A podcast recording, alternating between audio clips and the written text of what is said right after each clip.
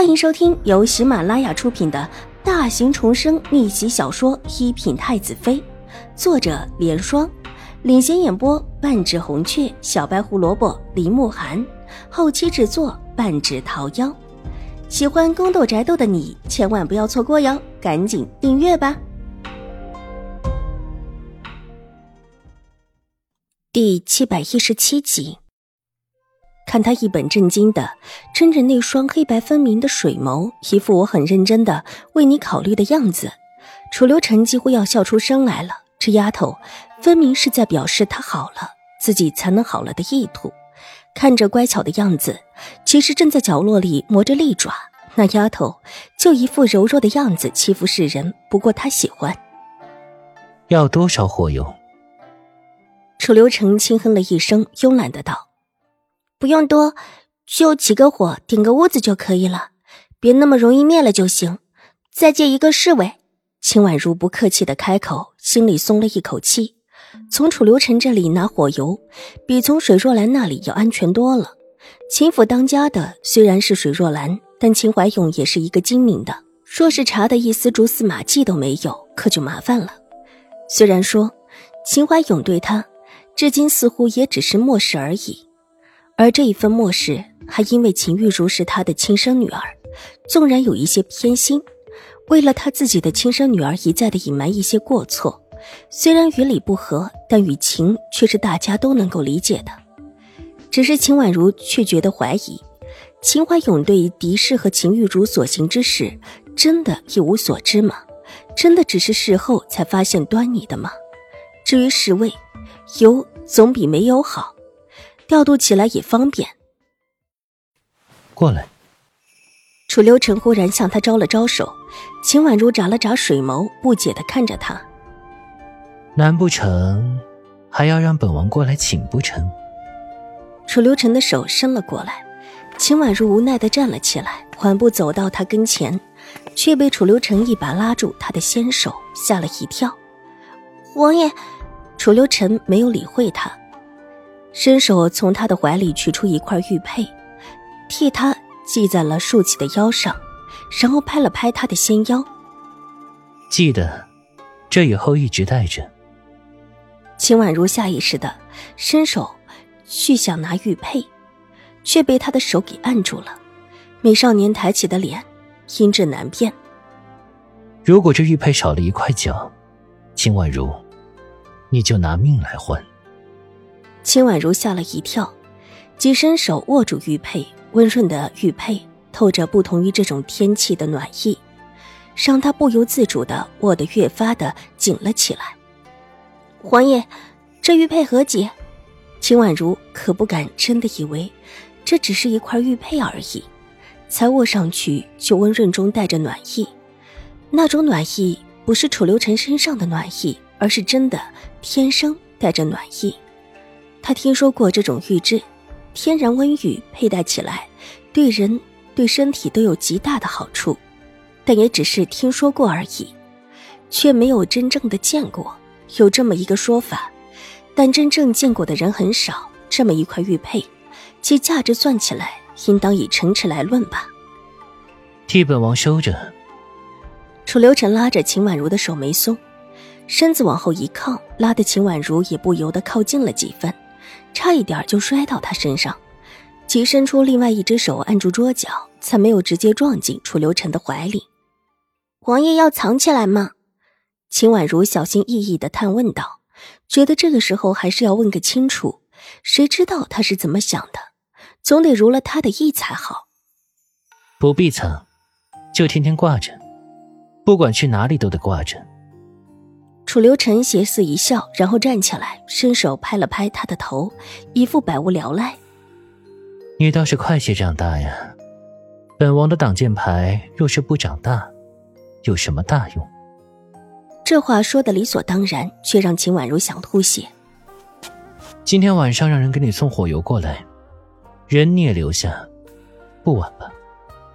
楚留臣的下一句话，立时转移了他的注意力。原本微红的粉脸立时变得正色起来。不晚，正好。秦婉如点点头，楚留臣垂着眸子，看了看少女粉嫩精致的小脸，忽然微微一笑，不再说什么，大步的往外行去。小轩子冲着秦婉如笑了笑，也急忙跟上。待得走到门口的时候，楚留臣忽然回过头，门口的阳光明媚的照在他身上，但却在他转过身影之后，拉下一个长长的影子，正巧遮掩了他俊美如画的眉目，这让秦婉如看不清楚他眉眼之间的意味。秦婉如，莫如直接进本王的王府，本王其实也可以把挡箭牌早早的放在明处的。这总是太早了吧？秦婉如的脸蓦地红了起来，楚留臣低声笑道：“哼，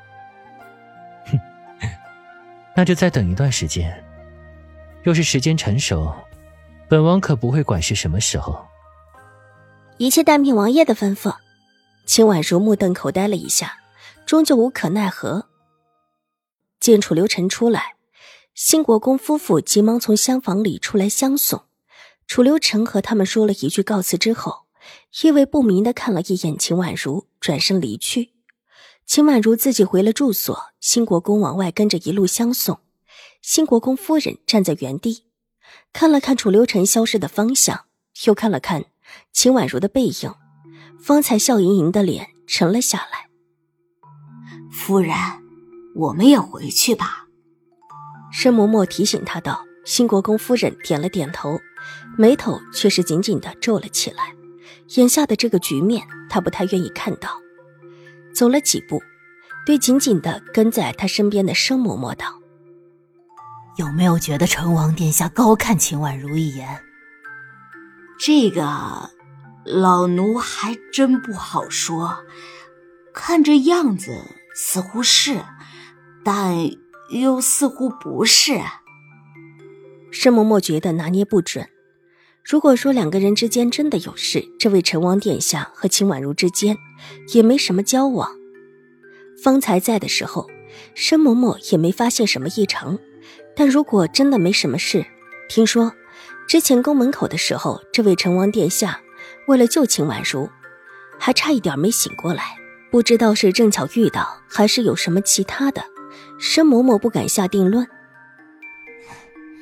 不能让他跟成王有关系。新国公夫人脸色阴冷起来，目光闪了闪，看向秦婉如之前离开的方向。她之前虽然也觉得有秦婉如在，可以吸引楚留臣的注意，使自己的女儿脱身很不错，但这会儿却另有了一种想法。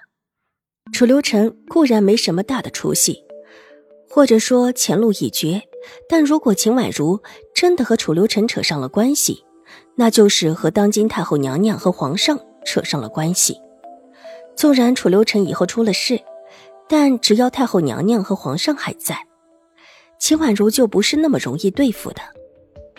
夫人，您不必担心，这两天不是马上有结果了吗？